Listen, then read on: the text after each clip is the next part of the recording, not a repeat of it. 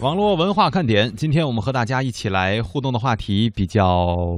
挑有挑战性哈，希望大家能够给我们讲一讲你心里的那些秘密。如果你不愿意让别人知道，但是又想说出来的话，可以给我们发一个匿名，就是嗯告诉我们不要读出你的昵称，但是我们帮你说出来了，可能你的心结就了去了哈。皮卡丘说啊，这个可以说，因为这个他不是说秘密的。他说弱弱的问一句，两位写什么都可以吗？啊、是啊，只要不违法，我们都能说，嗯，是？吧？就你干了违法的事儿，我们就立马报警。乐什么？这这正常的嘛，对吧？ 这是正常人该应该有的思路啊。嗯 好吧，其实我觉得咱们听网络文化看点的听众朋友素质这么高，想找到违法的，我估计难。 嗯，所以说大家发的应该都没有什么问题哈。嗯，梧桐听雨说，蒙蒂你又开始挖秘密了。我觉得你们先来说说你们的秘密吧。嗯刚才谢哲已经给大家进行了一个对示范啊，了，我们一说那就不叫匿名了，我们不能破坏自己定的游戏规则。就是刘文艳吧， 这个。这样可以吗？ 我看行，就我有一个朋友叫对刘文艳， 但是有些事儿发生在他身上也不太合理，是吧？我们琢磨琢磨，怎么能够用巧妙的方法来告诉大家我们的秘密。 说张茂东，嗯，我觉得基本上以你的智商说什么都是你的。对，就是以大家的智商，肯定能够知道是我们的事嗯情哈。你说别人的事儿，你说那么绘声绘色，那细节一点都不带错的，嗯，怎么可能？就为什么那么高兴于说别人的这个问题呢？ 是吧？ 对，有一位朋友发的这个虽然没有写匿名哈，但是我觉得。我不知道他是不是真的要用以自己的名义来去说，跟自己的感情是有关的。呃，那我们我觉得我们先是尊重一下吧，嗯就是我们先放弃哈读他的这个昵称，嗯我们只是说他的内容，因为他也提到了另外的一个人的姓氏啊，我们也略过呃，这就别略过了，要不然都不知道说给谁的。某人，某人哈。呃，这位朋友说在，现在自己就是感觉在病态当中哈、其实呢，有的时候真的觉得特别累，很想一走了之。曾经一支支呃，就撑支撑我信念的这种东西呢，都被打破了。然后他男的他啊出现了，重新点燃了我对于生命的希望。而我呢，却变了，变得极端，变得暴力，变得刻薄。他说的这位男主人公是尔东辰啊，说对不起，身为外人嗯，其实呢，不用承受我的坏、我的刻薄和我的无理取闹，以及我一切让人讨厌的地方。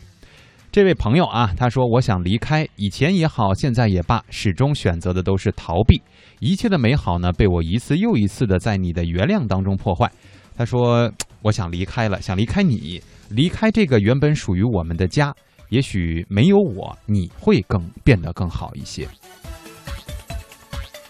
其实这东西更适合是青青草有约，对，但是呢，既然发送到网络文化看点里来了，哎看你如何另类解读。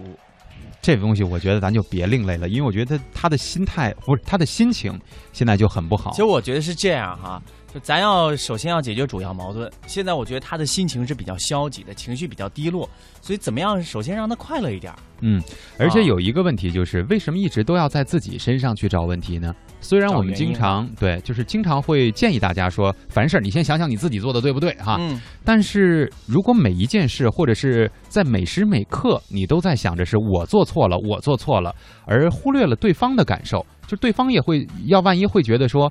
我没有觉得有什么呀，对，你会觉得，然后你自己又觉得说不行，我做的太极端了，太过分了，这可能就是两个人缺乏沟通的一种表现。我跟你说啊，以我看这事儿很简单，就说明你们俩在一起不合适。你现在不离开他，他也不能离开你。那怎么样为将来那个对的人让路呢？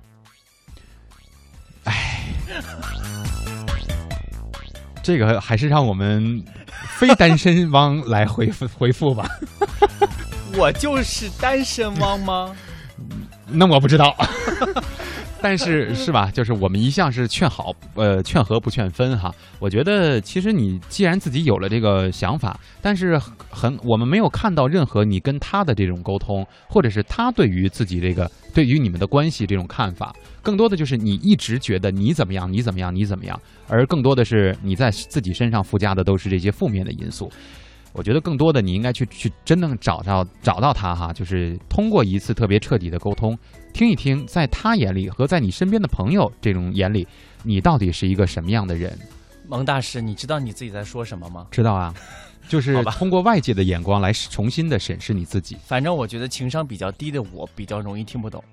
没事儿，他懂了就行 了。你又不涉及这个问题，你离开谁？好了，我觉得大家啊，这个在说自己秘密的时候，尽量的说一些我们比较好拿捏的， 就是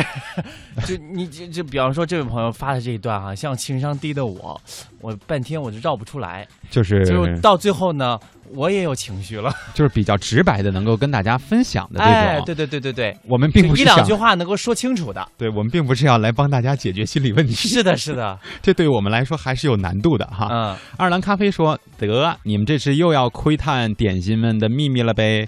对，就是这个意思啊。嗯，他还说打卡冒泡泡，不要你冒泡泡，我们只听泡秘泡密不。是秘密。这个现在这位点心的名字叫周，呃，艾特很好哈，但是我知道你是谁哈。嗯、我 我也不知道你是不是想公布一下自己的这个秘密，但是他说呢，就是因为他的本名可能现在改了名了，可能很多人不认识了哈。嗯，他说自己喜欢上了一个比自己大几岁的人，算不算秘密呢？这算啥秘密啊呀、就关键是看你有没有跟别人说过，嗯因为有的人吧，他会说，我就是这个，我我我现在比如说跟我大我五岁的人啊、嗯谈恋爱了，我见谁见人我就说，嗯，然后后我还觉得，哎呀，这是我心里的一个秘密，因为他觉得他就是油然而生的一种自豪感。对，而且那个人也没有公开的说我不想找比我小的。嗯，嗯，这个有时候就不算，但是如果说你就是觉得这个事儿，咱们分很很多很多种情况啊，有的时候你是觉得我就要玩神秘，嗯有的时候你可能会觉得我喜欢比我大几岁的，别人会不会觉得啊你怎么这样啊，就会怕被别人看不起啊，或者是有这种异样的目光，嗯这也是保守秘密的一种心态。哟，蒙蒂，我发现你好有经验哦，那这就是过来人，知道吗，哥？经 历真 多。哎，这个你你你刷新一下我们的这个留言管理哈，你看一眼这个是谁？就是。呃，我我刚才因为在我们的这个留言当中啊，我没有办法把它一路精选，嗯因为这位朋友我觉得做的非常的彻底，就是他没有头像，也没有昵称，哦，对对对，然后我也他没有给我看到们说了一个秘密，我觉得这我们就随便读吧， 对啊，我们他也不知道说他是谁。我的 QQ 密码是 This is a hard way to earn a learning 呃 living 嗯 living 这句话的尾字母，我又不知道你的 QQ 号码是多少。哎，他这个还挺难的，嗯，他说是这句英文的尾字母，，对一般大家都比如说用拼音的首字母，就像我们网络文化看点的这个微信一样，嗯对，，尾怎么了？这么决 绝？这个尾字母的用法其实还还是挺那个奇葩的。嗯另外，他说还有我的昵称不是没有，它是个空格。哦，哎哎，，空格也可以当昵这啊称个吗？蛮蛮蛮有隐蔽性的哈。对，关键是你也没有头像，对，所以我觉得你的这个秘密保守的确实是很彻底的。就是麻将牌当中的一副吧。嗯，我们到时候去查一下你的 QQ 号哈。，对，反正密码我们知 道了。哎，我觉得这这这，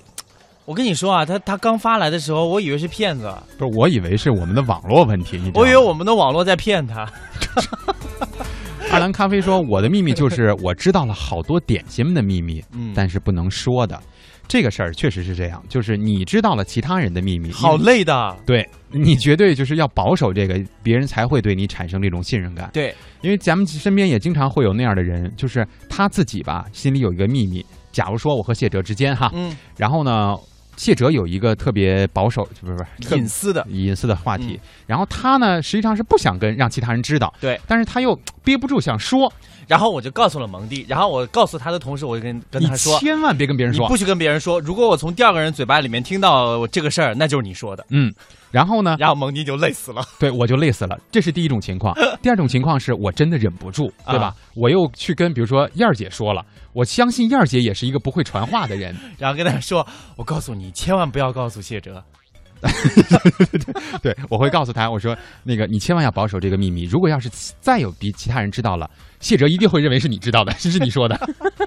在嫁祸于人”哈。然后维尔又说了，这个话题就传开了，而且面嗯目全非。而对于谢哲来说呢，他也有两种就是收取这个信息的方式，嗯就其中一种呢，他是会怪罪于我，对吧？嗯就是其他人都知道，他会很生气的找到我说：“蒙蒂，我跟你说了，不跟别人说，你为什么要跟别人说嗯，？”另外一种情况呢，他不会找我，嗯他反而会觉得：“哎呀，知道就知道了吧。”他可能心里会有一种如释重负的这种感觉，嗯，这也是保守和分享秘密的嘖一种很微妙的关系啊。，对，我觉得很多人其实是有第二种心态的。还有一种心态就是。比方说我吧，嗯我把我的秘密告诉了蒙蒂，我告诉蒙蒂，你千万不要告诉第二个人。嗯，然后我又告诉了文燕儿，你千万不要告诉第二个人，对然啊后全世对界的人都知道了。对，然后他们彼此之间都以为我是那个唯一知道秘密的 人。这说明你是溜肩耍滑的那种人。 当然，我们都是举例子啊哈。呃，我不知道能不能大家绕明白，就是还有一种关系是更微妙的，嗯，就这种人本身就特别的，这个词儿不太好，没法说哈，在节目里就是，呃，G 打头的啊，四个四个的拼音的哈，就是吧？这大家都明白了哈。呃，就是他，比如说我告诉你一个秘密，你千万不要告诉别人，嗯就是给你设置了很大的悬念，嗯，然后等你说好奇的时候说，哎，那哲哥到底是啥秘密啊？对我这就是个秘密，你这玩儿我吗？不是玩儿啊。就有些人他他想要的是这种心理，哦，就是我掌我他能够他能获取一种满足感。对，就是我能让别人就是一直想求着我问心你到底有什揪么着秘密。嗯，对，就这种人需要一种别人认同的这种存在感。其实刚才我们已经说到了啊，就是说你同时得知很多人秘密的时候，你实际上是活得很累的。嗯，这个时候呢，我看到秦他就说了啊，好久没有冒泡了，我好像还没有秘密呢。其实没有秘密，何尝不是一种快乐呢？但是我不太信，就是人活这么大没有秘密，或者说他没觉得那是个秘密，他活得比较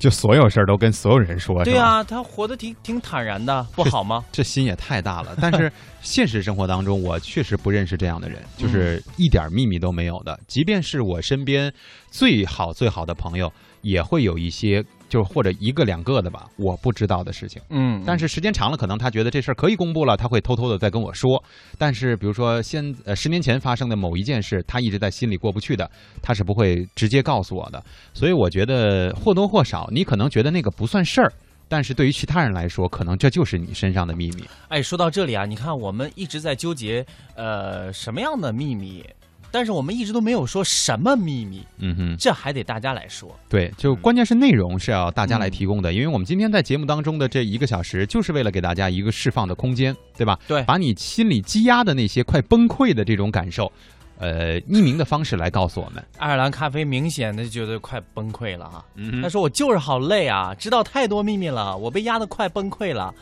我是说呢，还是不说呢？这明显就是我刚才说的那个犯那什么呢？对，中二 病。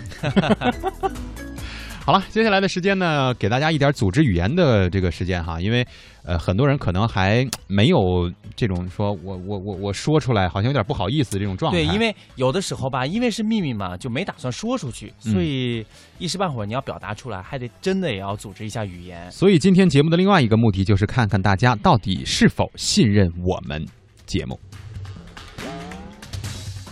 接下来的时间啊，我们来跟大家一起分享一下互联网上的事情。那么，在这个中国互联网协会啊，在上个月是发布了《中国网民权益保护调查报告二零一六》。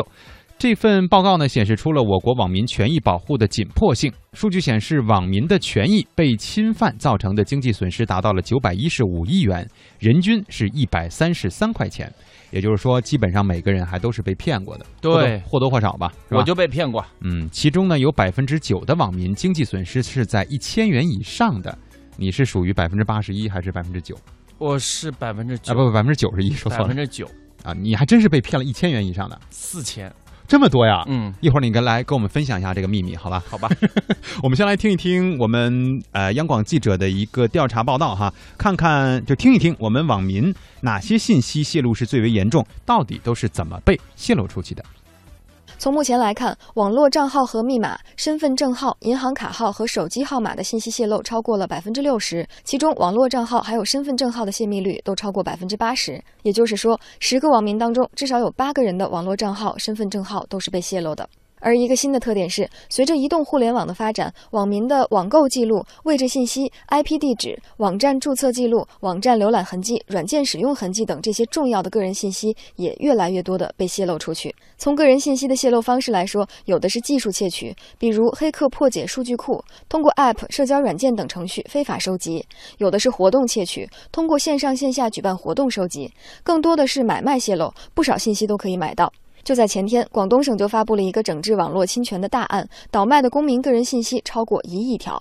个人信息泄露产生了不少垃圾信息、诈骗信息，这些会导致经济损失。以垃圾信息为例，过去半年当中，网民平均每周收到垃圾邮件大约十九封，垃圾短信二十点六条。在诈骗信息方面，百分之七十六的网民遇到过冒充银行、互联网公司、电视台中奖诈骗的网站。这也排在诈骗信息的第一位，其次有百分之六十六的网民收到过冒充幺零零八六、九五五三三等伪基站发来的信息，还有百分之五十五的网民收到过冒充公安局、卫生局、社保局等机构电话诈骗的信息。此外，冒充苹果、腾讯等公司钓鱼盗取账号的电子邮件也有一半以上，占比达到百分之五十一。还有百分之四十七的网民遇到过在社交软件上冒充亲朋好友诈骗的情况，有百分之三十七的网民因为收到过这些诈骗信息，遭受了钱财损失。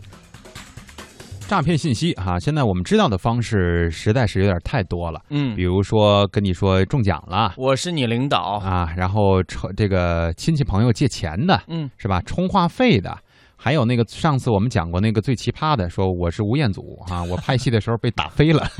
我来说之类说的我的这个体呃这个经历吧。秘密哈、呃，不是不算秘密，其实就是要拿出来和大家给大家一呃分享种经验啊，呃，就是呃，通过幺零零八六这个号，其实它是那个虚拟账号啊，嗯哼，呃，伪基站发的，说我的这个手机的这个使用话费的这个积分达到多少了，你可以去兑换成话费。嗯然后我就点了它下面一个链接，其实这个链接，因为我当时用的是安安卓手机，嗯点了这个链接之后，它就我就看到这个。在我手机上面，它自动下载了一个程序，它那个就是一个木马。哼，嗯哼，但但是我打到我的那个手机的主界面的时候，看不到这个程序。哦，然后过一段时间，我就不停的就有这个手机短信，就是嗯提示嗯我在哪儿消费了多少钱。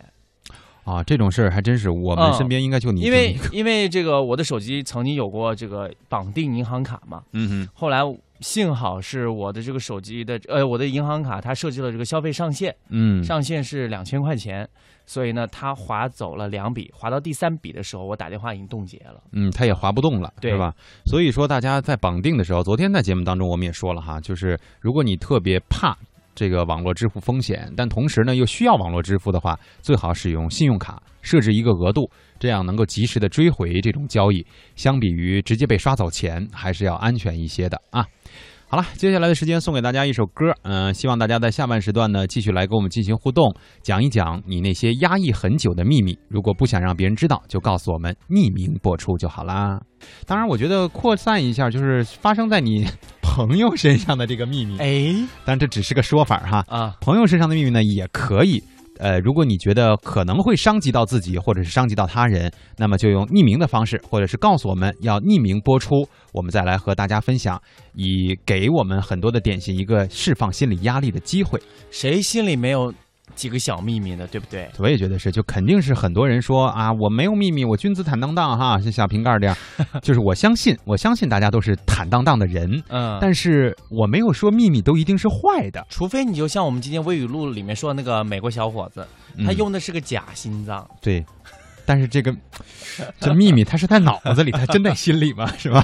这只是个说法哈。嗯刚才有一位点心用匿名的方式给我们发来了一段互动，但是我们决定哈、跟他跟他商量之后啊，决定先不读了，因为毕竟这也不是什么特别好的事情。同时呢，也相当于给那个就是做坏事的那一方呢做了个宣传嗯啊，所以我们就不读了。对但是我们理解了，我也也给出了这个相应的建议。如果大家觉得说我们有这样的想法，就是我发了我就怕你读，嗯，但是我想解决问题，也可以单独发给我们。我们看到了以后呢，会我们就直接转给青青草有 约，对我们能够解决的，我们就解决；解决不了的，我们去寻求。因为今天晚上肖雪萍会来嘛，嗯，对吧？我们就帮你去问问雪萍姐，也是 OK 是的啊。好，大家尽量的哈，给我们发来这个互动的内容，让我们知道一下你们身上的压力和秘密。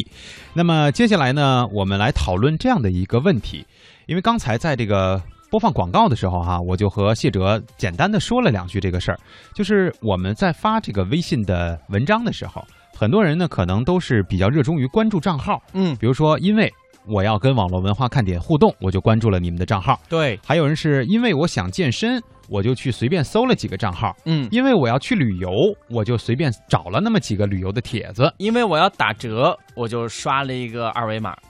所以很多人可能都是因为这样的缘故哈，而关注了这个账号。但是现在呢，确实是有很多人热衷于在这个社交媒体上转发文章。但是我有一个问题想问大家，就是这些东西你们真的会去看吗？嗯，呃，大家一方面问问自己啊，另外一方面，我们也可以通过大数据来了解一下其他人是不是跟你的想法是一样的。嗯哼，在现在啊，互联网时代，社交媒体已经超越电视，成为很多人比较受欢迎的新闻来源了。那么，就有一项研究发现啊，大约有六成的人在社交媒体上仅仅是转发新闻，但是很少阅读内容。这种盲目的转发却会对人们的政治和文化观念产生很大的影响。